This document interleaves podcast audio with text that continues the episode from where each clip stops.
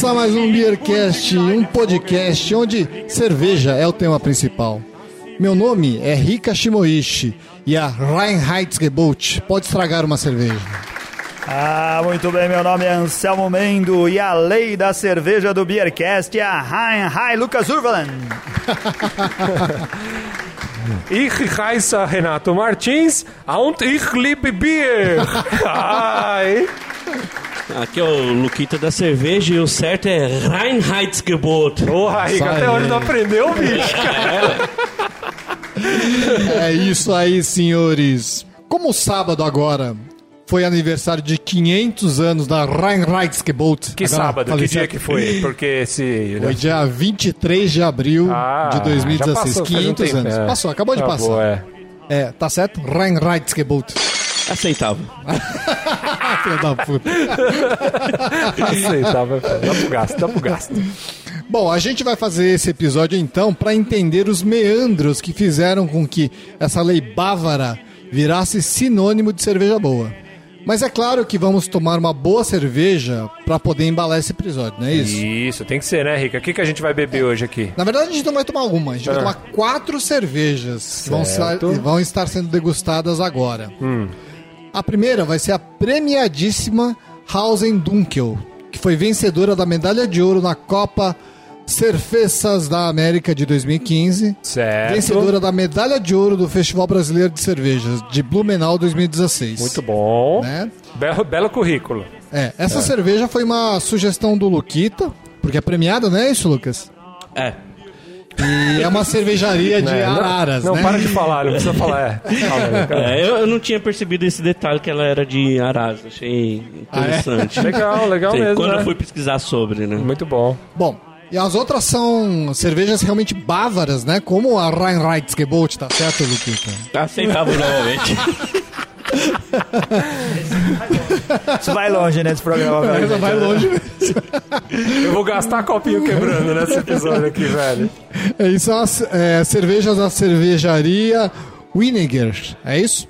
É isso Tem a aí. Rupert Pils, a Tensendorfer Hell, a Hefweissbier, né? Agraciadas pela DLG, que é um Instituto Alime- é, Alemão de Alimentos, é, e que concedeu a essas, todas essas três cervejas a medalha de ouro. Depois a Muito gente fala bom. um pouquinho mais sobre isso, né? Isso, depois a gente entra no, no mérito. Mas, e eu quero saber o seguinte, cara, trilha sonora, o que, que a gente vai escutar Trilha sonora. Ó, tecnicamente, a lei da pureza alemã foi decretada durante a Idade Moderna, né? A Idade Moderna, de 1453 até 1789. Já que o- nessa época os turcos otomanos já haviam conquistado Constantinopla. Mas imagino que os caras ainda faziam cerveja ouvindo esse tipo de música aqui, que eu vou sugerir, no Hum. MP3 medieval deles. Com certeza, não é? Pode. Que medo. Vai, Ricardo, fala. Bom, mas como eu não sei ler o nome da música, eu vou pedir pro Lucas me ajudar aqui. Me fale qual é a música tema que eu vou sugerir aí. Tá, tá vendo que hoje eu vim só pra falar alemão, né? Tradutor. Minnesank, Neidhart, Meirin Lichterschen. É isso aí, Renato Mas Martins. não é um alemão muito comum, é algum dialeto, alguma coisa assim. Eu acho que é uma coisa meio medieval, né? Medieval. Que significa o que, Luquita? Em poucas palavras? Olha, a pr- a primeira palavra é a única que eu consegui traduzir que significa é, música de minerador. Caralho, eu, eu, vamos. É, tchum tchum tchum Klein. Trilha sonora do Minecraft. Vamos modernizar. É isso aí. Vamos, vamos botar no copo então pra gente beber? O que, que, a gente, Vamos. que, que a gente vai beber primeiro? Vamos começar por, por quê, Luquita? Começar pelas alemãs. Certo. Pela Vininger. Vininga, a Pils. Rupert Pils. Saúde! Saúde! Die nach guter Wiebel ohne höflich errungen. Nur han ich beide unbesust gedirnet und gesungen.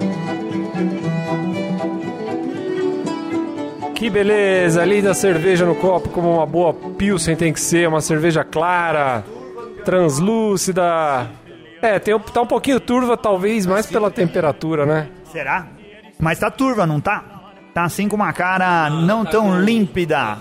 É o copo. Tá, é mais pela Será? temperatura dela, não é pela. Não, ela tá- É uma não, cerveja ela tá clara. Ela é levemente turva, assim. No rótulo da cerveja diz que ela tem Uma delícia de pelo cerveja. menos indica que ela tem um pouquinho mais de tempero. Isso que eu ia falar. Assim, Ela, ela, você percebe alguma coisa de condimento, um É. pouco de pimenta rosa, Isso, Tem- levemente apimentada. um lance um pouco herbal até. tem, ó. tem indicado no rótulo. É, bem legal. Maltes. O malte bem, bem suave aqui, Se eu não me né? engano, como que chama esse turvamento? É, é, é o Reis. Esse. Vai ter um nome, esse tipo de turvamento, que é, Ah, é? por ela estar gelada, ela Será, parece que Lucas? tá. Não me parece, tá não. Parece que ela é turva mesmo, não é? Será? Não? Acho que tá muito gelado. Bom, daqui a pouco a gente vê. É, daqui a pouco Cara, a gente eu vai... vou deixar a minha no copo esquentar só pra poder falar que ela tá turva quente também. Cara, que cerveja gostosa, Pô, cara. delícia de cerveja. Assim, delícia. eu, é, eu tava falando com o Luquita, eu vi as cervejas aqui no baldinho antes da gente começar a degustar. Eu não conhecia essa marca. É, pelo que o pessoal da Cerveja Store falou, é uma marca que tá chegando agora, que não é rica. Na verdade, é, essa cerveja, todas as cervejas aqui foi um, um oferecimento aqui da Cerveja Store. A Cerveja Store que tá, tá patrocinando essas cervejas, né? A gente falou da Hausen Dunkel, que foi sugestão do Lu- Luquita. Mas as Winneger, quando a gente falou que ia falar da Rheinreitsgebot, o pessoal da Cerveja Copinho Store sugeriu que a gente tomasse cervejas, que são cervejas bávaras que eles estão importando. Né? A gente tá vendo aqui que a qualidade é excelente, são excepcionais.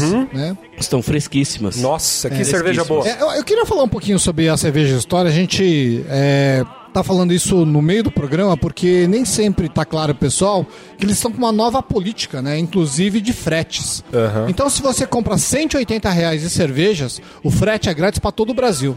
Legal. Né? Se você estiver na cidade de São Paulo, 170 reais já vai frete grátis. Não quer dizer que vai receber, mas é de graça. Ô pessoal, vamos, vamos, vamos mandar a cerveja mais rápida aí, cerveja história. Essa faz parte da lei da pureza da cerveja Star. a lei da entrega. Mas uma coisa, uma outra coisa legal também é o seguinte: se você não quiser comprar 170 reais de cerveja, 180 reais, que nem sempre é possível, né? De qualquer maneira, o frete é fixo pro Brasil inteiro. Se você tá no Acre e quer comprar uma cerveja dessa, uma tal de Rupert Pils, por exemplo, que a gente tá experimentando agora, uma garrafinha só, frete fixo de 25 reais lá pro Acre. Muito É, bom. só que vai chegar no Rio.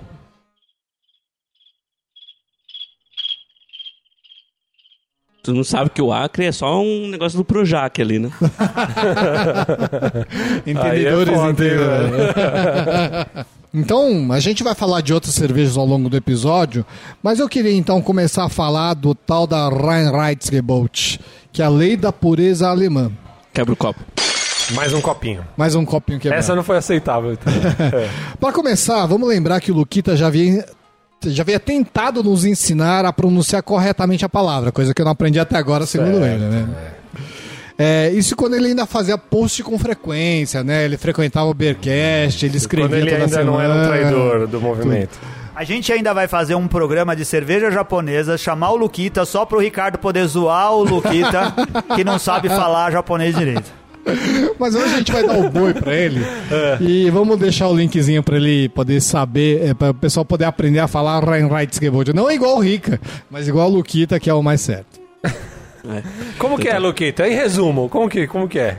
Olha, eu. Tem técnica, tem técnica pra ensinar a Tem, galera a tem, falar. tem técnica. No, no post eu ensinei a forma mais fácil, porque o R alemão tem que puxar pela garganta, né? Hum. Tem que praticamente cuspir em alguém.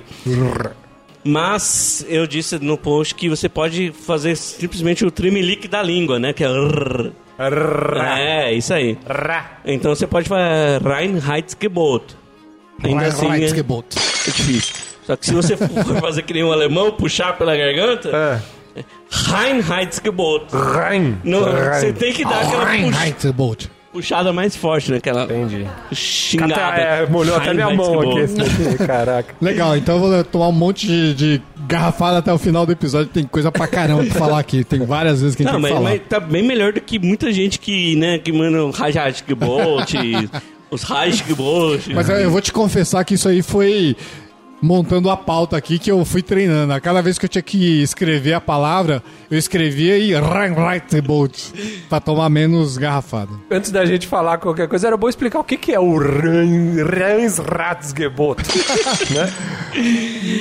Ah, então a, a Reinheitsgebot Que fez 500 anos agora, Sim. sábado agora. É uma salva de palmas. assim, cara. diferente do que muitas vezes é, costuma se dizer, não é a lei da pureza alemã. É só uma, uma lei é, que vai aí tentar qualificar a cerveja, né? Dar um, dar um norte para a produção da cerveja. Começou de uma forma histórica bem diferente, com outro objetivo e que foi se alterando. Como não tinha um mapa tempo. na época. É, não, basicamente é o seguinte, o Ryan Reitzegebot, que o Rick pessoal fala... Pesquisou. É, o Ryan Reitzegebot, o pessoal fala, que todo mundo comenta, a princípio, o que se entende é o seguinte, você fazer uma cerveja só com água, malte, lúpulo e levedura. Levedura entrou mais tarde, mas basicamente é isso. É uma cerveja que teo- teoricamente só teria isso. Cerveja pura. É uma cerveja pura, Certo. segundo os conceitos da, da, da, da escola alemã. Segundo os conceitos Segundo o Guilherme só. da É, cabeça isso- dos alemães. Isso é, isso teoricamente. A gente vai ver que isso foi destruído ao longo dos anos, mas basicamente é essa a ideia. Ok, tendo Bom. isso, Tendo isso em mente, vamos já começar a destruir todos esses conceitos aí.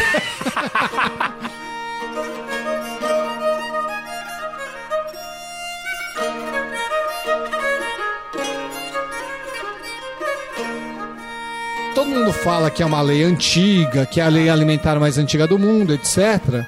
E como eu estava dizendo, o Henrique Boden citou, citou várias leis pré-Reinheitsgebot que já falava sobre produção e venda de cerveja. Entre elas, a gente pode citar a lei da cidade de Augsburg, em 1156, de Nuremberg, em 1293, da, de- da própria Munique, em 1363, e de Regenburg, em 1447 foram ocasiões, algumas das ocasiões em que algumas leis tentavam regulamentar a produção e comercialização de cervejas semelhantes à Reinheitsgebot que a gente vai comentar hoje, né? Que foram criadas na Alemanha.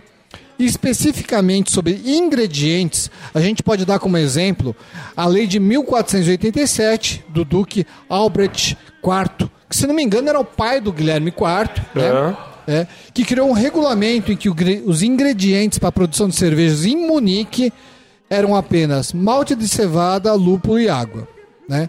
Outra lei, agora em 1493, é, promulgada na Bavária, limitou, limitou os ingredientes a malte, água e lúpulo. É a mesma coisa, na verdade, repetida várias vezes. Né?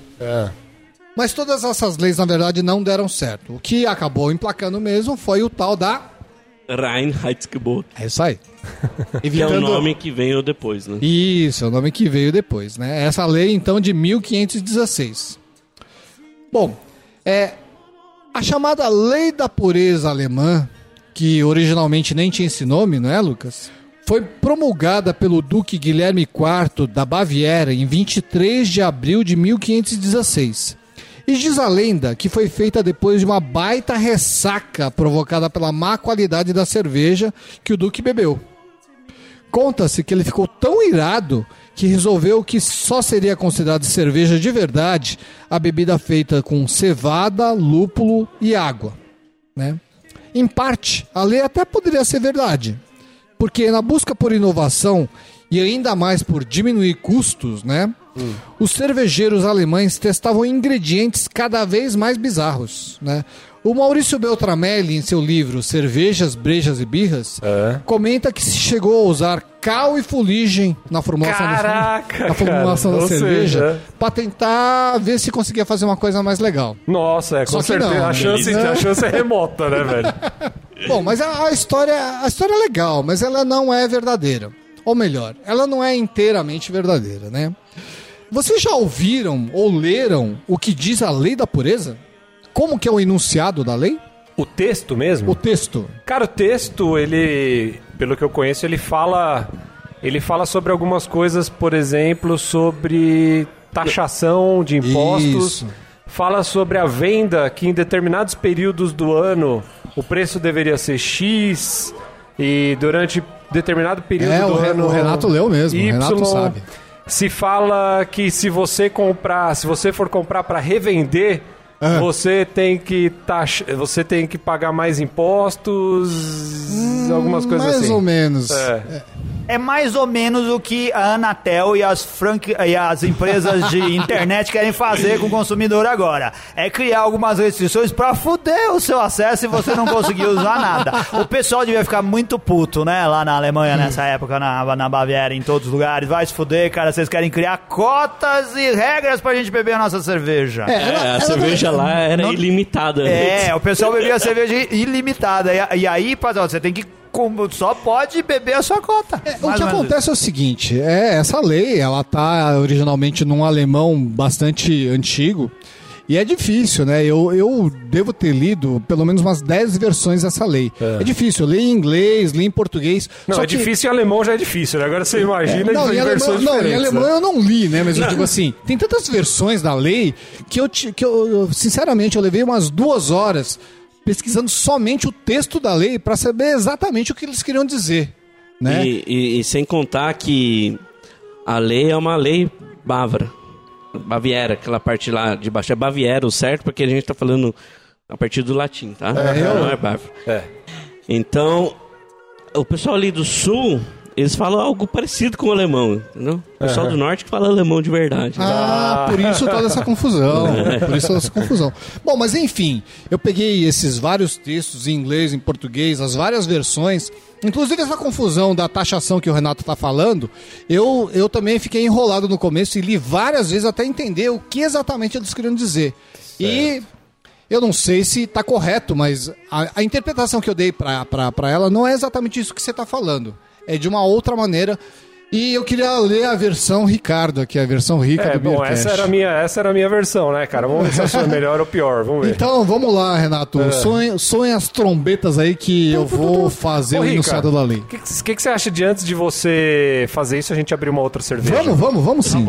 O Ricardo está se preparando para dar a versão definitiva e ampliada do, da lei de pureza alemã. Se quiser saber qual é a real, vai ter que acessar o blog do Beercast e ouvir esse programa de novo. É a versão do editor, né? Bom, vamos agora brindar? vamos tomar Winiger Helles. Aê, vamos brindar. Saúde! Saúde! Sehr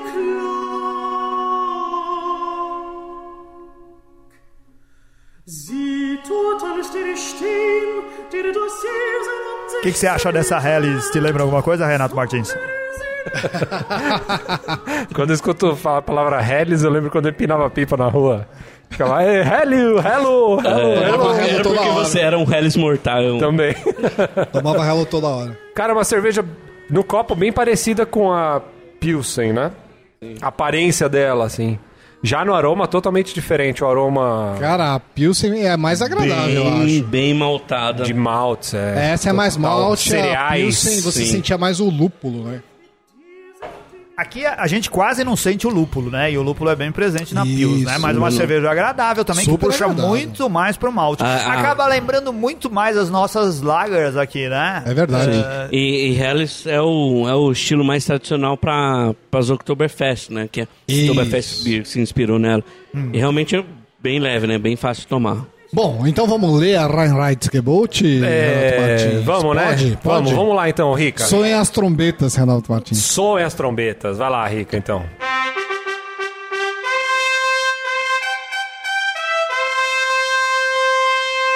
Vimos por meio desta anunciar e decretar, por autoridade de nossa província, que a partir de hoje, no Ducado da Bavária, no país, bem como nas cidades e mercados, as seguintes regras aplicam-se à venda da cerveja. Do dia de São Miguel, 29 de setembro, a São Jorge, 23 de abril, hoje, o preço de um litro de cerveja não pode ser superior a um centavo. Decretamos ainda que, do dia de São Jorge, 23 de abril, hoje, ao dia de São Miguel, 29 de setembro, um litro de cerveja não pode ser vendido por mais de dois centavos e um copo por não mais de um centavo e meio. Se o cervejeiro possuir outra cerveja que não a de verão, ele não poderá vendê-la por mais de um centavo por litro. Além disso, enfatizamos que no futuro, em todas as cidades, nos mercados e no país, os únicos ingredientes utilizados para a fabricação de cerveja devem ser cevada, lúpulo e água. Se isso não for cumprido, a punição será a seguinte: todo aquele que conscientemente ignorar ou transgredir esse decreto será punido com o confisco dos barris de cerveja pelas autoridades judiciais sem falha. Mas um comerciante no país, cidade ou nos mercados, pode comprar dois ou três baldes de cerveja, contendo 60 litros, e revendê-los novamente para o campesinato comum, cobrando meio centavos a mais por litro ou por copo. Mas, caso aconteça uma escassez e uma subse- e um subsequente aumento de preços da cevada, considerando os diferentes locais e tempos de colheitas, o Ducado da Bavária terá o direito de ordenar reduções para o bem de todos. Assinado Duque Guilherme IV da Bavária, em 23 de abril de 1516, em Ingolstadt. Essa parte final aí é a parte da Anatel. Essa daí. Olha, eu, eu parei de ouvir na hora que ele falou assim, vender cerveja de, a partir de um centavo. Um, É, não, É, mas agora- conta aí, o que dava pra comprar com um centavo. É, então, agora, agora só, só uma correção. Eu, eu, na verdade, eu transferi. Era eu uma moeda de ouro, na verdade. eu Era um tostão. Era eu um transformei as, as moedas e medidas é, da Bavária para nossa, nossa compreensão, porque é, é difícil, né? Porque, na verdade, o que eu estava chamando de um litro é um mas bávaro. E o mas bávaro equivale a 1,069 litros, né? E o que eu tava chamando de centavo é o tal de Pfennig, né? E a metade dele, meio centavo, é o tal do Heller, né? E o que eu chamei de copo era o tal do Kopf, que é um recipiente que cabia um pouquinho menos de um mas bávaro. Se eu fosse falar essas palavras no meio do texto, você nem Ah, você, entendeu pode- nada. é, você poderia ter feito o que eu falei antes aqui. Você poderia ter falado que um copo custaria uma de uma, por exemplo. Uma Dilma. Entendeu? É. Mas aí, a população ficou puta ou falou, nossa, tá barato esse negócio aí, agora que ficou bom. Acabou a inflação, agora a Não, cerveja tá boa. não, é Teve um engraçado- aumento de preço bizarro que aumentou aí de 1 para 1,50 em questão de meses, né? Em pouquinho tempo. É, não, o que, 50%, cara, que O que, o que eu achei bizarro nessa, nessa leitura é que em alguns textos ele fala que um, é, um Pfennig é equivalente a um centavo, né? Mas que existe meio centavo, que é o tal do Heller. agora, quer, quer chorar mesmo? É. Vai pra Alemanha e você descobre que um preço médio de uma latinha de cerveja normal, O que é uma cerveja normal? uma Becks. Na É, minha- porque eles bebem região- cerveja ruim também na Alemanha, não Sim, é de só principalmente na cerveja região boa. que eu morava, que a Becks, a Becks é uma das mais tradicionais alemãs, Hum. mais anti- bem antiga também. Um abraço pro Márcio Bex. A todos os nossos amigos chegados no back. né? E, e o preço médio de uma cerveja na Alemanha em euro atualmente é de gira em torno de 50 a 80 cents É, por latinha. por latinha. Que beleza. Hein, velho, que sonho, que sonho. Não, é quase o mesmo preço, cara. Multiplica aí por 4, vai dar Mas mais é caro que Skol. aqui. Mas não É, mas é o mesmo É. preço que aqui, até mais caro. A cerveja aqui tá mais barato. Mas se você não pode Mas a qualidade né? é melhor. Não, mas a Beck é uma cerveja, uma Tá lager. bom, então eu vou te dar um Mainstream. exemplo que eu bebi Sierra Nevada lá por 1 euro e Ah, 50. não, então, aí essas aí você vai pagar mais, mais barato relativamente, né? Mais barato do que aqui. Mas a cerveja comum não é tão mais barato. Ah, não, hein? No dia a dia, se você for um cidadão alemão, é bem mais barato que aqui. Muito mais Dá pra barato. beber bem mais. Cerveja porcaria custa muito barato, cara, aqui no Brasil. Você paga dois reais, dois e trinta centavos, você É. toma 300 ml de cerveja. Verdade. Eu acho, eu acho caro, cara, 2,30. Tá. Não, cara, É caro pro nosso bolso, mas na verdade é barato, Um né? cafezinho custa 3,50, 4 reais, né? A cerveja porcaria não é, não é caro. A cerveja comum é barato. É verdade. É, eu prefiro pagar 3 reais num, num cafezinho do que numa, numa, numa cerveja merda. Ah, vamos voltar ao... Vamos. Voltando do às vacas frias aqui, Bom, lido o texto. lido o texto, a, Que que gente, a gente chega à conclui? conclusão. A, a conclusão é o seguinte: é, lendo a lei original, a gente percebe que existe uma grande preocupação é, em tabelar os preços. Né? Mais, mais, do que Controlar a a, inflação, né? Lógico. mais do que a cerveja em si. Então, muita gente, muito, muito historiador, historiador diz que a Reinheitsgebot Isso aí ficou. Agora- ficou- agora fala foi de novo, foda, fala né? de novo, fala de novo. Reinheitsgebot. Ah. É. É muito mais uma lei de tabelamento de preço do que controle da qualidade da cerveja em si, né? É, além disso, como o Luquita tinha comentado, é, a lei nem era para toda a Alemanha, né? Na época, a Alemanha fazia parte do Sacro Império Romano Germânico, né? E embora a Bavária abrangesse até a República Tcheca, Essa história de Bavária e Baviera a gente vai discutir ainda, viu, Luquito? Ele Embora a. Bavária aqui. abrangesse até a República Tcheca, não incluía o norte alemão, que, portanto, estava livre da Reinheitsgebot. O Márcio Beck e o Henrique Boden falam da Gose, que se produzia em Leipzig, uma cerveja com sal e coentro, e das Berliner Weiss com trigo, que eram, que eram produzidas e que estavam livres da Reinheitsgebot, mesmo ela em vigor. Aqui a gente pode encontrar as Kindle, por exemplo, né? Ah, Nessa, e, nesse e estilo. esse, esse, esse fato eh, eu escrevi uma vez quando eu falei sobre as diferenças eh, das cervejas de trigo. Na verdade, era mais um texto para falar a diferença ah, gramatical, que você tem Weiss e Weizen, só que na pesquisa mesmo, isso, isso vai bem ao encontro, eu descobri que norte da Alemanha, pro sul da Alemanha, a cerveja de trigo ela tem diferença. No norte da Alemanha é aquela cerveja de trigo eh, que muitas vezes você encontra mais condimentada Sim. que, que parece, parece ter mais coentro, é, assim, condimento geral e um pouco mais leve.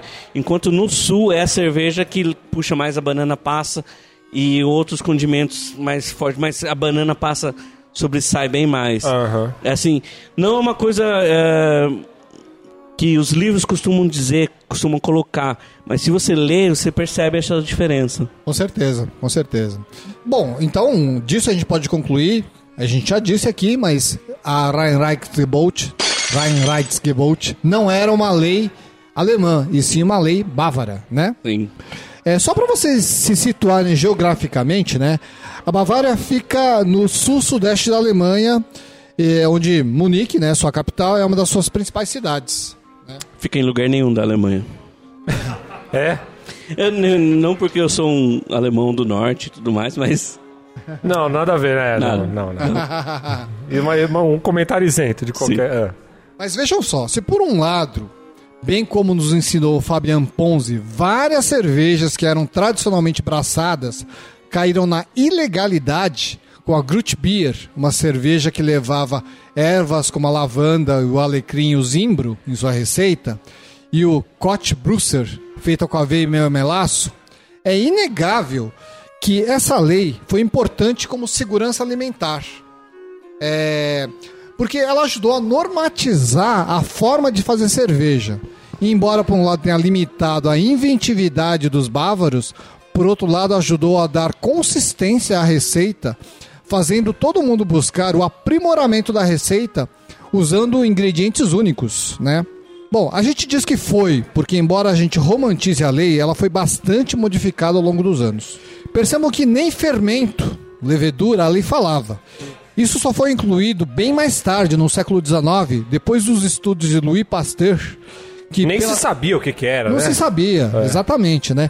O Louis Pasteur que pela primeira vez propôs a existência das leveduras da cerveja e que depois em 1864 propo- propôs o primeiro modelo de pasteurização. A gente tem que agradecer a lei não tá lá. Água, lúpulo, cevada e a mão de Deus, que é aquilo que eles não sabiam porque que se transformava em cerveja.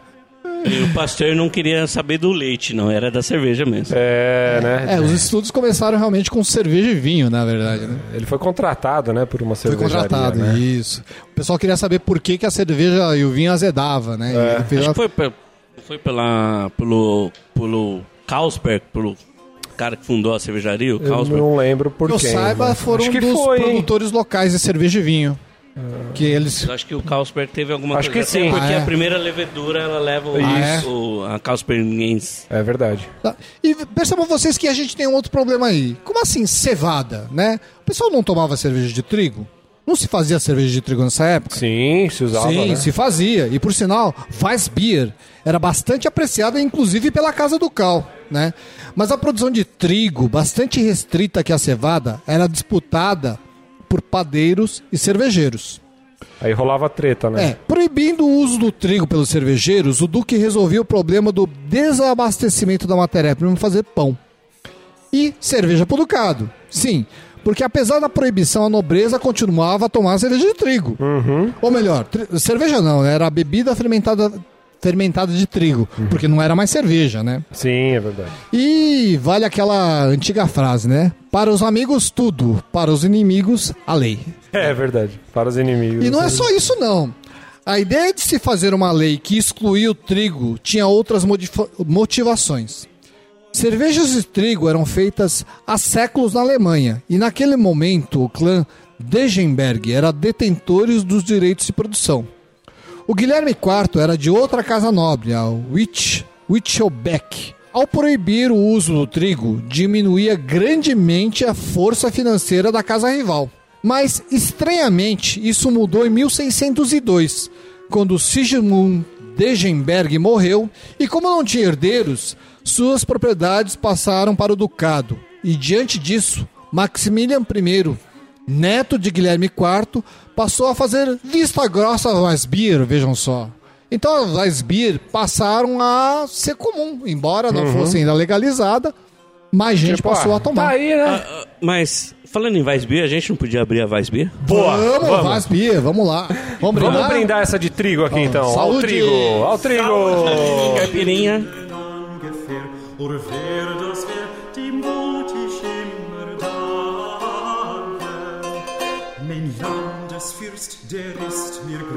Com uma boa cerveja de trigo, turva, um dourado. Ah, delícia de cerveja. E bem aquilo que eu, que eu falei, puxa mais pelo, É, pelo frutado. Cravo, mas nada enjoativo. bananinha. Na Não, medida tá certa, Uma torta de banana. Banana, já viu banana reta? De trigo. É, não, eu não bom. sou muito profissional em banana, na verdade.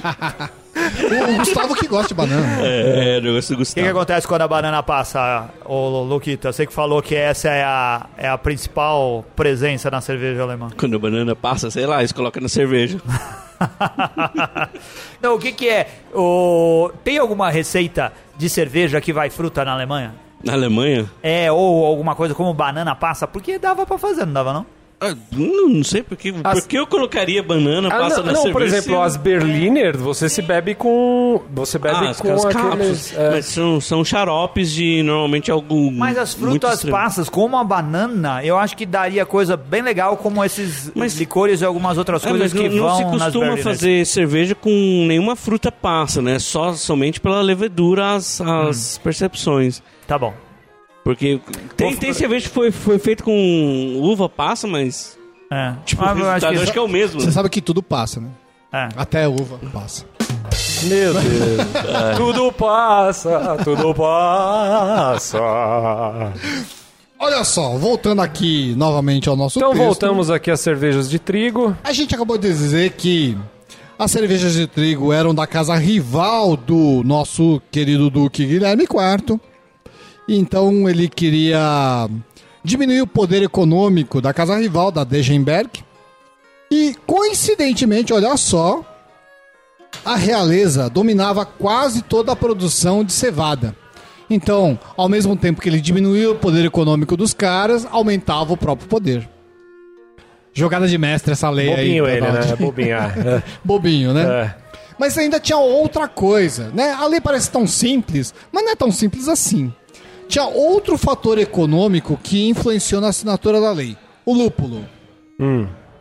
Vivia-se a época em que se usava o tal do gruit, uma mistura de ervas que era usada para conservar e principalmente para aromatizar a cerveja, no lugar do lúpulo. Sim. Ocorre que o Grut era controlado e taxado pela Igreja Católica, o que de certa maneira, ou de maneira bastante, era é, incomodava o ducado. né? Os caras ganhavam dinheiro ou não. É, quando ele passou a obrigar o uso do lúpulo, diminuiu-se mais um a força a força econômica de mais um rival, digamos assim. A Igreja Católica tinha menos dinheiro e a Bavária podia se fortalecer economicamente. É, mas além disso tinha um outro fator. O tal, da liga, li- a- o tal da Liga Hanseática, uma aliança entre cidades que dominava o comércio do norte da Europa desde há muito tempo, já usava o lúpulo e tinha grande sucesso, principalmente na Holanda. Né? A duquesa, a, du, a Von Bingen já tinha dado a, a- a- Ela era bingada. já tinha dado a letra pros mano. Então, o Márcio Beck, no seu texto sobre a Reinheitsgebot, diz que a Bavária, nesse momento, estava tentando simplesmente tentar alcançar a concorrência. Estava correndo atrás. A Reinheitsgebot foi mudando ao longo dos anos. Conforme a cerveja era melhor conhecida, havia mudanças políticas ou mudanças econômicas que interessavam a Bavária e posteriormente a Alemanha. Então ela mudou muito desde 1516 até 1993. Assim, qual- se a gente for parar pra pensar, qualquer lei tem que, tem que ir mudando e se adaptando à realidade né, da sociedade que tá ali em volta. né? Exatamente, ela vai mudando conforme os interesses econômicos, o Sim. conhecimento e se adaptando à sociedade em que A ela realidade, inserida, né? É verdade. Vejam que primeiro ocorreu a mudança de cevada para malte de cevada. Depois acrescentou-se a levedura aos ingredientes básicos que, que a lei mencionava. Depois legalizou-se a fabricação de cerveja de trigo. Em 1806, tirou-se da lei o termo malte de cevada, conservando-se somente o termo malte. Então, você passou a fazer... Aí virou bagunça. É, Aí... passou a ser legal você fazer cerveja é, de, outros, de outros cereais que não de cevada dentro da Reinheitsgebot. Né? Em 1952, sob a lei fiscal da cerveja, que diz em alemão. Sabe ler aqui, Luquita? Aqui, ó. O Luquita veio só ler hoje. Biersteuergesetz. Muito a obrigado. Reinheitsgebot seu foi praticamente engolida, né? Ela foi atualizada aos novos tempos. Mas essa lei, veja só, também era marota e escondia em- entre suas entrelinhas uma reserva de mercado para a cerveja alemã. Marota é É, foda. marota. Ela permitia, sagaz, é. é, ela permitia que as cervejas permanecessem sob a guarda da tal da Reinheitsgebot, mas com diversas concessões. Agora podia se acrescentar malte de diversos cereais, açúcar de cana, açúcar de beterraba, açúcar invertidos puros, glicose e corantes obtidos a partir desses açúcares.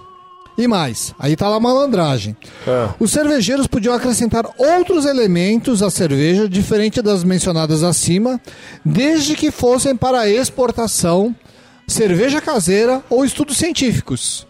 Quer dizer, Se eles- for pro resto do mundo, pros trouxa, pode botar o que quiser. Pra gente, não. Isso. Exato. É, então, aí isso quer dizer que é, você- se você comprar uma cerveja alemã, de estilo alemão, alemão feito na Alemanha, ela pode conter milho, arroz e outras coisas.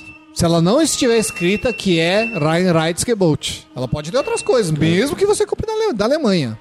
Né? Se ela é exportada, ela podia conter outras coisas. Inclusive a disseminação da cerveja com arroz, Sim. famoso pela Budweiser americana, ele buscou a receita na Alemanha. Os conhecem da Alemanha, olha só. De.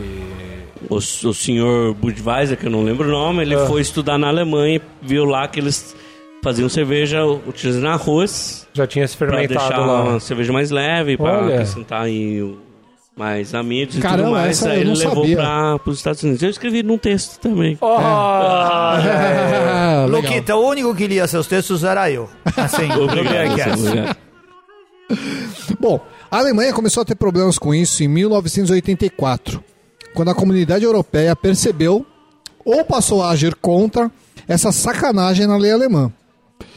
E citando, e citando o princípio da desproporcionalidade, entrou com uma ação em que se pedia que a Alemanha abrisse seu mercado para outros países membros. A Alemanha tentou de diversas maneiras evitar que isso ocorresse, inclusive pedindo que as cervejas que entrassem no mercado alemão, fora da Reinheitsgebot, não fossem chamadas de Bier, que é cerveja em alemão. Eles queriam que isso fosse feito. Mas como era de se esperar, a Alemanha perdeu a parada. A Reinheitsgebot faz parte hoje de um código tributário de 1983, 1993. E, na verdade, é mais uma instituição do que uma lei de verdade. Segue a quem quer. Mas não podemos esquecer que essa lei vigorou em sua, em sua essência por mais de 400 anos.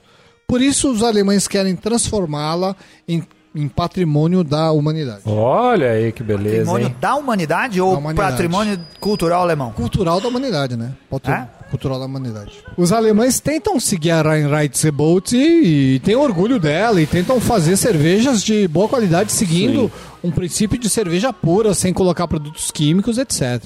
É, então. Mas, mas se você coloca o selo na sua cerveja, você tem que seguir a lei, certo? Sim, tem que seguir a lei. É. Então, a, até pelo que eu andei pesquisando, observando, a, essa questão da lei da pureza, só usar os, os ingredientes base e tudo mais, apesar que o pessoal dá um jeitinho de acrescentar algumas coisas, umas, fazer umas correções a partir de equipamento, modificações eh, genéticas no próprio malte e tudo mais. Assim, a, a lei é mais uma coisa que tá no. É mais uma coisa da cabeça deles, né? Uma, uma coisa que tá no, na cultura. Porque a lei por si própria é uma coisa mais que vai taxar de taxação, de. Sim. e alguns outros controles diferentes. Cara, esse como o esforço de que, que se vê no Brasil, de alguns, de dizer que a caipirinha. Caipirinha, pra chamar caipirinha, tem que ser feito de cachaça. Eu É. concordo com isso. Você tá defendendo a, a, a- a origem cultural do, Sim. do, do que foi criado E, e na terra. Isso, é, isso. Pro, ale- É. pro alemão é isso, mas sim, é, é algo muito além do que está escrito, né? É algo que está na cabeça deles que a cerveja tem que ser assim e pronto. Por isso que até é, eu acredito que eles buscam muito mais qualidade e um padrão, é, assim, culturalmente, o que eles entendem por isso do que está realmente escrito. É, por, por o que está escrito, eles poderiam inventar muito mais. Até porque eles já começam um movimento na Alemanha onde pessoas fazem cervejas diferenciadas ainda dentro da lei da pureza. Mas os puristas puristas só seguem aquela cerveja Cara, a gente, extrema, larga e que eles dizem realmente ser muito mais difícil de fazer do que qualquer Muito mais outro. difícil, com certeza, muito mais Cara, difícil. eu acho que a gente só uma- tem que agradecer aos puristas, porque aí a gente preserva a história e experimenta Exato. uma variedade de cervejas que a gente não encontraria se todo mundo fosse porra louca e quisesse fazer cerveja de E- tudo quanto é jeito. É, Se todo então- mundo fosse cientista maluco, ia ser uma merda. É bom que tem os puristas e os conservadores. Claro, claro. Não, é, é legal. A, a, a, a lei da pureza alemã foi importantíssima para você conseguir dar qualidade de cerveja, o pessoal conseguir selecionar os melhores, melhores, as melhores matérias-primas para você poder fazer uma boa cerveja.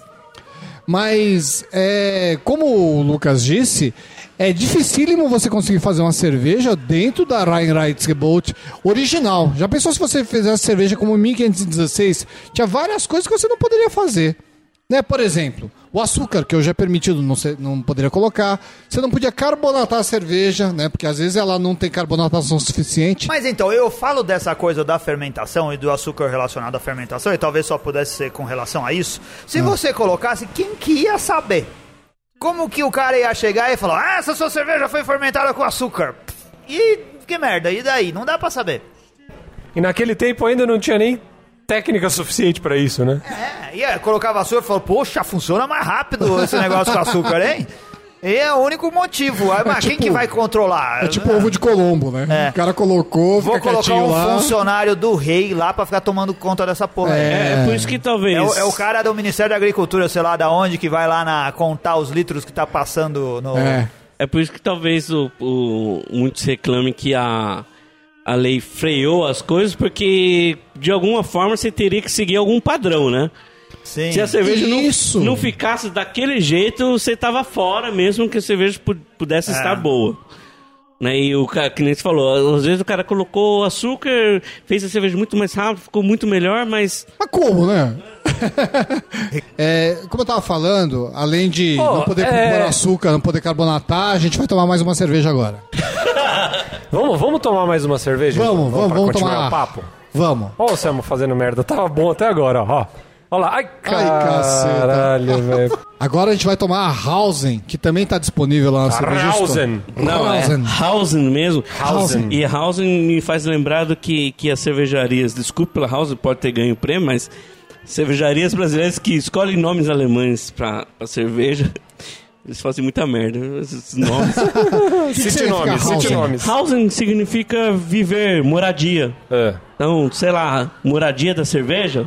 pode Já- ser. Já temos uma cervejaria com esse nome. Da Morada, morada, né? Morada. Companhia, te ligar. Vamos brindar Que- então essa última Vamos. cerveja aqui do episódio? Vamos. Saúde! Saúde! Zu bleiben länger ich nicht tar. Gesagt Ó, eu adoro o Dunkel bem feito, hein? Essa é Dunkel. É. É Dunkel mesmo que se fala. Dunkel. Como se- Dunkel. Dunkel. Dunkel. Apesar que essa é uma Dunkel igual a Eisenbahn, né? Ah. Ela é uma Schwarzbier. Ah. Ela ganha, ela, é, ela ganha, ela ganhou. os- Ela vem escrito Dunkel, mas aí Sim, ela, ela, ganhou concorre como premiações Schwarzbier. na- como Schwarzbier. Essa cerveja também tá dentro da lei da pureza, Ricardo? Sim, sim, sim. E a gente também Nossa, pode comprar ela na cerveja. Store com 10% de desconto com o 10% ticket de de desconto, 10% de desconto. Frete fixo. O, o malte você podia torrar o quanto você quisesse, Podia. na lei de pureza, Sim. né? A cerveja bem escura, levemente translúcida, e um marrom, um marrom avermelhado. Basta- Bastante aroma de malte torrado. Pô, uma É o delícia que de mais se cerveja, hein? destaca, é agradável. O, o torrado não é tão presente assim no corpo da cerveja, no sabor, mas é bastante no, no aroma. Nossa, ela tem bastante cacau. É, Verdade. Mas assim, ah, lembra Nossa, cervejas alemãs, né? Acho que tem tudo cerveja alemã, não? é não? E cerveja deliciosa. muito boa mesmo. Aliás, todo... Essas, Essas- quatro que a gente tá provando hoje aqui, pelo amor de Deus, hein, cara? Pois vocês- é, então isso dá, dá uma ideia de como a gente consegue fazer. A gente não, né? mano? Os alemães conseguem fazer cervejas diferentes usando os elementos básicos. Alemães e brasileiros, porque a Brasileira, House House é brasileira, é brasileira. verdade, verdade. de Araras, é verdade. É, e falando em cerveja, fazer cerveja diferente, na minha pesquisa sobre os 500 anos da Reinheitsgebot, tem vários sites na Alemanha é, assim, fazendo as- preparando as comemorações. Não, fizeram as comemorações. E em um desses sites, Fizeram, tipo, já é Reinheitsgebot na, na Austrália, né? Tipo, já passou. 501 anos porque de esse, pro- esse programa é, né, vai ao ar depois. Ah, é verdade. Fogos na Austrália, porque Da Austrália já é 500 anos da Reinheitsgebot. E em um desses sites, o, eles criticam levemente o movimento de craft beer americano. Ah, Porque eles citam como sendo craft beer o que na Alemanha é o Handarbeit, que é, É. o serviço manual. Que a gente entende aqui como artesanal, mas é um termo usado errado aqui no Brasil, né? é que mesmo sendo artesanal, tem aquele lance de você poder usar outras coisas, né? Que não Sim, segue diretamente então. a regra. Aí como, como ele- eles começam criticando por essa parte, né? A cerveja não é feito totalmente por trabalho manual. Aí, seguindo o texto, é, eles falam que o que vem dos Estados Unidos, essa onda de craft, é cerveja com mais lúpulo, com uma carga de malte diferente e, e umas inventividades, umas misturas muito loucas. Eles defendem que fazer uma cerveja pura alemã, como a gente já falou, uma Pils, fazer uma Pils, de fato, todo mundo concorda que é bastante difícil. Sim. E eles defendem no site que é muito mais difícil, de- demanda muito mais conhecimento e trabalho manual Com certeza. do que simplesmente ficar adicionando lúpulo na Não, cerveja. inclusive, quando você É, faz fácil. cervejas extremas, a gente já discutiu isso aqui no Beercast, é muito mais fácil você esconder os efeitos, né? Sim, quando você é. faz uma cerveja delicada, é muito mais fácil você perceber que tá Sim, errada é a cerveja. É a mesma coisa que ó, você fazer um rock and roll, pancadaria, se você erra uma nota, beleza. Agora numa música clássica é complicado. Exatamente. Se você ouvir o Beercast só com as vozes, fica uma porcaria. Depois que coloca a trilha sonora, que coloca efeitos especiais, fica realmente legal. Obrigado, Anselmo, pelo, pelo elogio. Ô, Luquita, mas o pessoal lá na Alemanha le- é, leva a cerveja como... A, imp- a impressão que a gente tem aqui como um alimento, como uma coisa cultural mesmo, né? É bem cultural. Tanto é que A gente olhando pro Luquita, a gente percebe que a cerveja alemã funciona como alimento, cara, como alimento mesmo. Obrigado. São seus olhos, né? O Luquita Não, se alimenta bem pra caramba. É uma coisa bem cultural e, inclusive, o governo dá muito, muito apoio. Na Alemanha você tem é, as prefeituras locais que tem locais públicos, cervejarias públicas, onde que o cara vai faz a cerveja dele para a comunidade Legal. e tem incentivos fiscais. É, assim, é bem diferente do que no Brasil. Não é nem um pouquinho demonizado. Tanto é que até os crentes lá bebem cerveja achando que é uma coisa boa. Né? Ah, lógico. Ô Lucas, rapidão, é, já que a gente tá falando de alimento, o que, que é essa medalha de ouro, de ouro DGL que a Winiger ganhou nas três cervejas que a gente tá degustando A aqui? DGL é Deutsche Landwirtschaftsgesellschaft. Puta que Por que que você tá paralho, eu xingando a saber. cerveja? É. Na verdade é a Sociedade A- A- Agrícola Alemã. Ah, eu, não, eu sabia isso aí. É, né? tá. Você percebeu na hora que eu falei, Percebi, né? sabia. Sim. É. Então é como se fosse um... um- O mapa? é, não o mapa, como que é? É. O- metro? Não. O Embrapa? Não? Uma associação, não, tem uma... Um sindicato. Tá. sindicato. É. Como se fosse um sindicato é, da parte de, de, de quem vive da parte agrícola. E eles, todo ano, eles premiam, premiam os melhores na produtores. E isso, a premiação vai desde a Mas, mas eles. embalagem, apresentação, É. até a parte é, sensorial. Sabor, textura, Mas. Aparência. Mas o que, que isso tem a ver com a cerveja? Que é uma pergunta. A não ser, tipo, o uso do malte e tal, lúpulo, né? No Tem a caso da ver que a Alemanha. Vininga deve fazer parte da... Da associação. Sim, eh, se eu não me engano... Ou eles compram os ingredientes da Sim, associação. se eu não me engano, é, eles analisam o mercado em, em um geral, né? Ou seja, se a Viringham faz parte da associação, ganhar um prêmio é no mínimo um pouco, né? É, na verdade, assim, eu não é um contestaria. prêmio. Pelo que eu entendi, não é exatamente um prêmio. O que, que- o que que a associação faz? A Winiger vai lá e fala assim, cara, a minha cerveja é foda. Então ele vai lá e fala assim, analisa aí, vê, vê o que você acha. Então analisa embalagem, rotulagem, aroma, sabores e fala, essa cerveja tá exatamente dentro do que a gente espera dela. Nota, Sim. medalha de ouro. É- Então é, a na verdade- Nota 10. É mais ou menos como se fosse uma certificação ISO, Exatamente. Certo. isso para mesmo. alimentos. Exatamente. Tá, entendi. Pelo que eu entendi, a empresa interessada é que leva para DGL para poder fazer a avaliação da cidade, da cerveja, alimento, etc.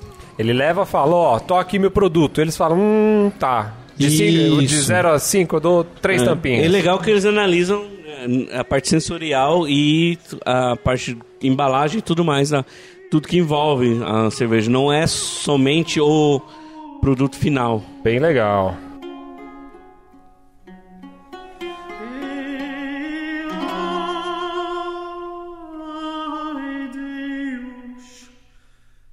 Como a gente estava falando então, é, a Reinheitsgebot ajudou a gente padronizar cervejas, mas se não, se a gente tivesse que seguir ela estritamente do jeito que ela era em 1516, a gente estava ferrado para poder fazer uma boa cerveja, né? Como a gente disse, não podia colocar açúcar, não podia carbonatar, não podia fazer o acerto Não necessariamente fazer uma boa cerveja, uma cerveja diferente, né? Porque você pode fazer boa seguindo a lei. Boa, diferente. Podia. É. Por exemplo, o leitor Leonardo Mas a Trevisan. boa não é a Antártica? Dizem que é, né? Por exemplo, o o nosso leitor Leonardo Trevisan, leitor, não, ouvinte, né? Leonardo Trevisan enviou um e-mail pra gente falando do uso do sulfato de cálcio na água, que permite melhorar o amargor do lúpulo. Isso já não seria possível fazer, entendeu? Verdade. E se ele quiser saber mais sobre isso, escuta o episódio da Hop Power que a gente gravou com o Marcão, AAA, Aham. que, que o Marcão falou sobre isso. E Exatamente. quem ia descobrir que você colocou sulfato de cálcio na água? Quem que ia saber disso? Ninguém ia saber. Ia É, eu acho que É só você pegar a água que você. A água que você falou. Qual, que, é- qual água que você usou? Ah, eu usei a água da minha torneira. Aí você pega a água da torneira e compara com a outra água da cerveja. É, você mas, vê que mas tem o sulfato. problema é que naquela época o pessoal nem sabia, né? comparar. É, naquela época. Não tinha exato. lá, vamos lá mandar pro laboratório. Não tem. Isso, não, tava- não tinha como saber. Vamos mandar pro Duque pra ver o que, que Na verdade, É, não, aí havia- pode ser assim, um- um- uma, uma análise muito ah, parcial. O Duque chega lá e fala: Hum, vocês colocaram alguma coisa nessa porra aí, hein? Vou fuder vocês. Pode cobrar mais e empalar todo mundo aí que, É, na que verdade, fez era esse uma, era negócio. uma- uma coisa de Corta a mão, cabeça, né? era uma, uma coisa de mão dupla, né?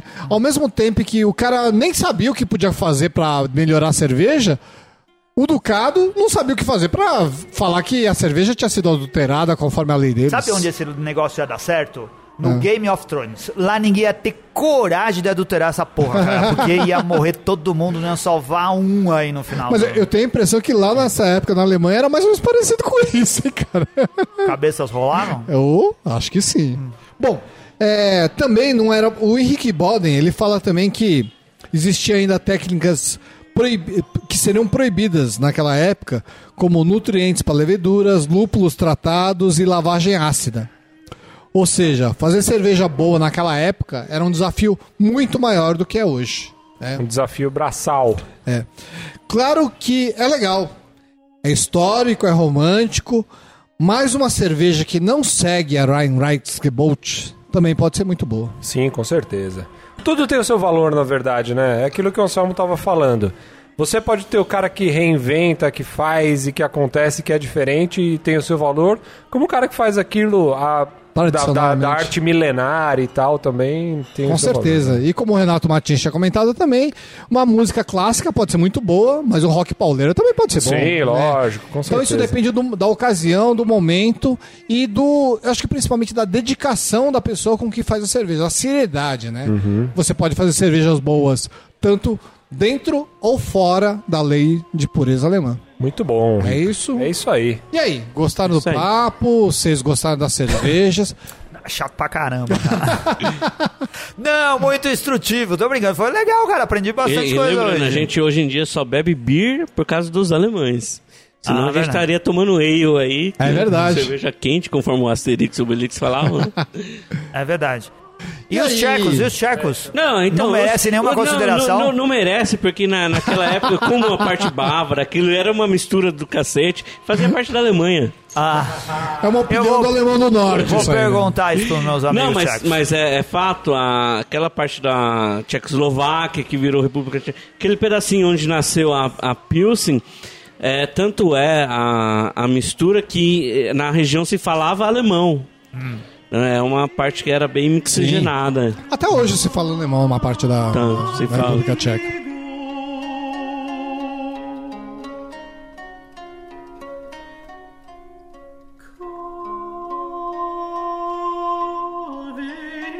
E aí, olha só, recebemos aqui um e-mail do nosso amigo Guilherme do Boteco do Ferreira, cara. Faz tempo, ele já participou com a gente no programa, mas faz tempo que a gente não fala a respeito dele no ar. Ele mandou um e-mail meio folgado aqui pra gente, cheio de exigências. Ele disse assim: rola anunciar em algum episódio. Não é anunciar, é anunciar, Guilherme. Por favor, coloque os R's no É, final dos é a, língua, a língua presa dele. Ah, é o sotaque de Jundiaí. Rola anunciar em algum episódio do Beercast a festa de três anos que vou fazer em Jundiaí. O evento vai acontecer em 28 de maio, a partir das 13 horas, na Sua Breja Cervejas Especiais, que fica na rua Barão de Tefé, 294, em Jundiaí. O espaço é grande, então vai rolar hambúrguer e cerveja da Crazy Rocker. A média de valor dos chopes são de 8 reais e do hambúrguer 30. 30 pau é caro pra caramba. Mas o Guilherme tá dizendo aqui que vai bancar o hambúrguer pra todo mundo comer. Não, é brincadeira, ele não disse isso. Sem contar mais de 100 rótulos de garrafas da loja Sua Breja. Serão sorteadas cervejas do Boteco de 3 anos, uma American Wheat com melancia feitas por mim e pelo Charlão. Sei lá se isso é algum motivador pra alguém participar da festa dele, Cara, né, cara? ô, ô, Guilherme, você tá querendo espantar É, os você vai seus ouvintes? quem quiser escutar é o episódio número 56 que a gente já tinha gravado com o Guilherme, cara. A gente gravou, falou um pouco sobre o Boteco do Ferreira, que agora tá comemorando três anos, né, cara? Cara, é uma boa oportunidade pra galera ir provar uma boa cerveja, né? Sim, e sim. se reencontrar e bater um papo, O né? pessoal pode ir lá no boteco do Ferreira. É isso daí. Pra você saber mais sobre o evento, acesse lá o Facebook do, do Beercast, porque a gente vai colocar o link, ou pesquise lá a fanpage do Boteco no Facebook também. Eu não sei, tem site? O, o Boteco do Ferreira tem site? Eu não sei se ele chega aos pés do Beercast, de ter site e tudo mais, mas enfim, né? Mas tem Tinha um site. canal do YouTube que provavelmente tem lá alguma informação a tinha respeito disso. Mas pesquisa lá Boteco do Ferreira que você vai saber mais informações de como participar dessa grande festa aí. Flyer é anexo. Aí ele escreveu entre parênteses assim: Eu sei que o Anselmo faria algo mil vezes melhor que isso. E eu vou dizer que você tem razão. Ficou uma bosta, viu, Guilherme?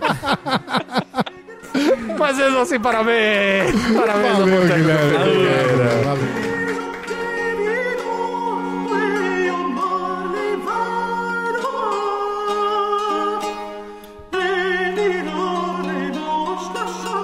Mas e aí, e, e aí, Anselmo Mendo, que, qual é a cerveja que você gostou mais dessa que a gente tomou? Qual a harmonização Cara, eu que você gostei faria? de todas. Eu achei as cervejas refrescantes. Eu não sei qual o preço que essas cervejas estão custando na Cerveja Store, mas todas valem experimentar. Elas são ah, boas e fáceis de beber, cada um com a sua característica. Não é aquela coisa de algumas cervejas alemãs que você toma por aí, é uma mistureba de estilos que parece tudo igual, né? Não Sim. prevalece nada. É uma mistura, o malte é igual, o lúpulo é igual e fica tudo a mesma coisa. Não é o caso daqui. A gente percebe cada um dos estilos em cada uma das cervejas. Eu, eu gosto da Dunkel, porque a gente não tem muita variedade dela aqui. Não tem muita gente no Brasil fazendo cerveja de estilo alemão. Tem a Bamberg, tem algumas cervejarias no sul, mas elas não chegam com frequência aqui em São Paulo. Então, eu gostei mais da Dunkel por um detalhe, mas eu acho que as quatro Weininger, é assim que fala? Winiger. Winiger. Vinegar. A Vinegar. Vinegar. Vinegar. Elas eh, são cervejas agradáveis, boas de beber. Eu dou 3,75 tampinhas amassadas para cada uma delas, quatro tampinhas para cada uma delas. Você falou de, de cervejas escuras, tem a da Hazen, que é muito boa, cara. Sim, sim, as cervejas da Hasen são muito boas. A gente precisa fazer programas dela. Da Rasen de Gramado. Ah, Isso, isso, é bom pra caramba. O nome é Rasen. Rasen. O Luquito é chato pra caramba, né, cara? Rasen. Você chato da É porra, porque né? se, se a gente fala Rasen, quer dizer coelho em alemão. Ah. E Rasen quer dizer grama, que é o nome da cervejaria. Ah, Mas o nome é. Ah, grama de gramado. Ah, faz sentido. Entendi. E então, e pra outra cerveja, pra Dunkel, eu dou quatro tampinhas também. Vou harmonizar tudo com salsicha em conserva. Sabe aquelas vermelhinhas que faz Ah, mal legal. pra sua saúde se você comer demais? fa- é excelente pra mal? ficar. É, Pô, todas eu essas conservas daquelas- essas porcarias, elas levam muitos nitratos e essas coisas são cancerígenas. Não São coma demais. mas são da boas de comer. Isso são. Mas são uma delícia de comer. É bom pra caramba e combina super bem com essas cervejas. E você, Renato Martins? Cara, sinceramente, ó, é, adorei as cervejas da Vinegar, é, da Rausen também. Rausen ou Hausen? Hausen. Hausen, gostei bastante. É, a minha predileta foi a, Pi- a Pius, Pius. cara. Eu gostei muito, assim, achei que é, é uma cerveja que te surpreende quando você prova, assim, sabe? Você... Quando a aparência dela, tudo indica uma coisa, quando você coloca ela na boca, no, no aroma, tudo te surpreende. achei a cerveja ótima também. No geral, elas vão ganhar minhas quatro tampinhas e minha harmonização vai ser com um joelhão de porco, cara. Pô, daquele delícia. do tamanho de uma bola de futebol, assim, ó, Aquele igualzinho animal. que você harmonizou no último programa que a gente fez. É verdade! É? Eu fiz isso? É, foi. Achei que ia falar o tamanho, do, tamanho do joelho do, do Gustavo. É, pode ser- Pô, pô, aí... já dá pra bater o Gustavo já, hein, velho. Tinha que ser panceta, porque a pança lá ia dar pra comer todo mundo. E você, Luquita, o que, que achou das cervejas? Qual a harmonização? Cara, eu sinceramente fiquei muito surpreendido com essas cervejas da Alemanha. Estão fresquíssimas. Muito boa, também achei. Excelentes mesmo. A, a Pilsen, que nem o Renato falou, realmente está sensacional. Mas gostei muito da House também, nacional. Sim. Tá perfeita, redonda. Porque essas cervejas são muito fáceis de você encontrar o flavor, né? Passou um pouquinho, estocou errado, ela já Exato. começa a apresentar problema. É. Nenhuma delas estava com problema. Tava muito, muito gostoso mesmo. E eu vou harmonizar ela Tampinhas. com... Tampinhas? Não vai Ah, é fugir, verdade. não, velho. Não vai fugir, não. Dá tampinha. Tampinhas? Cara, em geral, quatro tampinhas. Muito bom. Principalmente pela Pilsen e pela Dunca. Fez valer, né? É Sim, isso aí. sim. Eu, eu, E- com- eu- Deixa eu harmonizar com Não, desculpa. Porra, Pode então, falar. é, é, é, é, Mal, mal. o, o episódio é, é seu, você não conhece a ordem da parada. Eu vou harmonizar com, com a famosa Currywurst, que é a... Famosíssima. Que é a bra... que é o... Ah, quem não, quem não nunca, é né? o salsichão branco. É errado comer salsichão branco, Currywurst. É Bratwurst, que é, que é uma a linguiça alemã, com ketchup e curry. Muito é bom. Muito bom, muito bom. Só o pessoal do norte sabe como faz esse negócio. Ah, segredo. Depois você vai botar Chupa, a receita. Pô, bota a receita aí pra galera, vai. Chupa o Nick. Aê. Bom, e você, Rica? Bom, eu concordo plenamente com o que vocês falaram. A minha opinião vai. É muito de acordo com o que o, que o Lucas está falando. A minha cerveja preferida também foi a Pils, a Rupert Pils. que é, é Rupert, é uma Rupert regi- é aquele ratinho daquele desenho que tem, né? Esse daí. Rupert é uma região aqui de Tens- Tensendorfer, Tensendorf, né? E me surpreendi, porque na verdade foi a primeira cerveja que a gente tomou aqui. Eu acho que ninguém esperava uma cerveja tão boa de cara, né? Sim, E verdade. foi sensacional também, foi a minha preferi- cerveja preferida. Também fica o meu. é, a- o meu comentário a, re- a respeito da Hausen, que também é uma cerveja excelente. É surpreendente que uma cervejaria brasileira possa fazer uma cerveja tão boa. Qualidade excepcional. É, embora eu tenha preferido a Pilsen, a, a Pils, a Hausen também é sensacional. É, eu dou quatro tampinhas para todas elas. Eu acho que você pode comprar a cerveja de estilo alemão, todas elas merecem o seu o seu voto de confiança para você tomar. E eu vou harmonizar a Pils com salada de político corrupto, que é o que tá na moda agora. Boa! É isso aí, ô. Essa, essa, essa salada você vai, vai sobrar, velho. Você vai comer e vai sobrar essa daí. Tem um E- monte. É, parece assim, existem alguns pratos em alguns lugares que fazem aquele churrasquinho de rato. Como aqueles Ah, que, putz, que é se verdade. faz, por exemplo, no Equador com o. Cara, com o Ah. porquinho da Índia. É, são coisas similares. E, Muito bom, cara. Assim, só um comentário, é, achei interessante que é uma certa forma de uma quebra de um paradigma que eleita hoje aqui foi uma Pils. É Olha é cara. verdade, tem razão. Beleza, né? É bonito de ver isso, né? Bonito, muito E, bom. né? e toda Pilsen é uma laga, nem toda laga é uma Pilsen, né? Não vamos Ah, esquecer bom disso. lembrar É, disso, a- a- As pil, as pilsen, as pils normalmente são meio patinho feio, né? O pessoal fala, ah, não, é bom, mas ah, tá bom, vai, ela quer meio deixar de lado, né? E Exato. hoje, dentre quatro cervejas, ela foi a eleita, Cara, eu diria que a assim. gente coroou esse episódio especial de Lei de Pureza Alemã. Olha É só. verdade, é legal. Se você quiser ver a íntegra de todo esse texto, de tudo que foi discutido aqui, com muita informação relevante que o Ricardo Timoich proporcionou pra gente, acesse o blog, porque o Ricardo postou isso lá num post gigante. Né, Ricardo? Sim, claro. Tô criando um compromisso aqui. Sim, é um link, um link lá é pro... copy paste, cara. Só colocar lá. É, e é o um pessoal link quiser saber em pro- detalhes pra a história. Do dois, dois dedos colarinho É, sim, sim. do... Isso.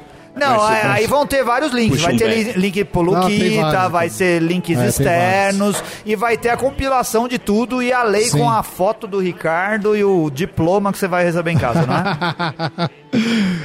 É isso aí, meus amigos. Obrigado por nos acompanhar, ouvir esse episódio gigante. E acompanhe a gente, acessem a gente através do site, Facebook, Instagram, Twitter. Façam seus comentários, conversem com a gente.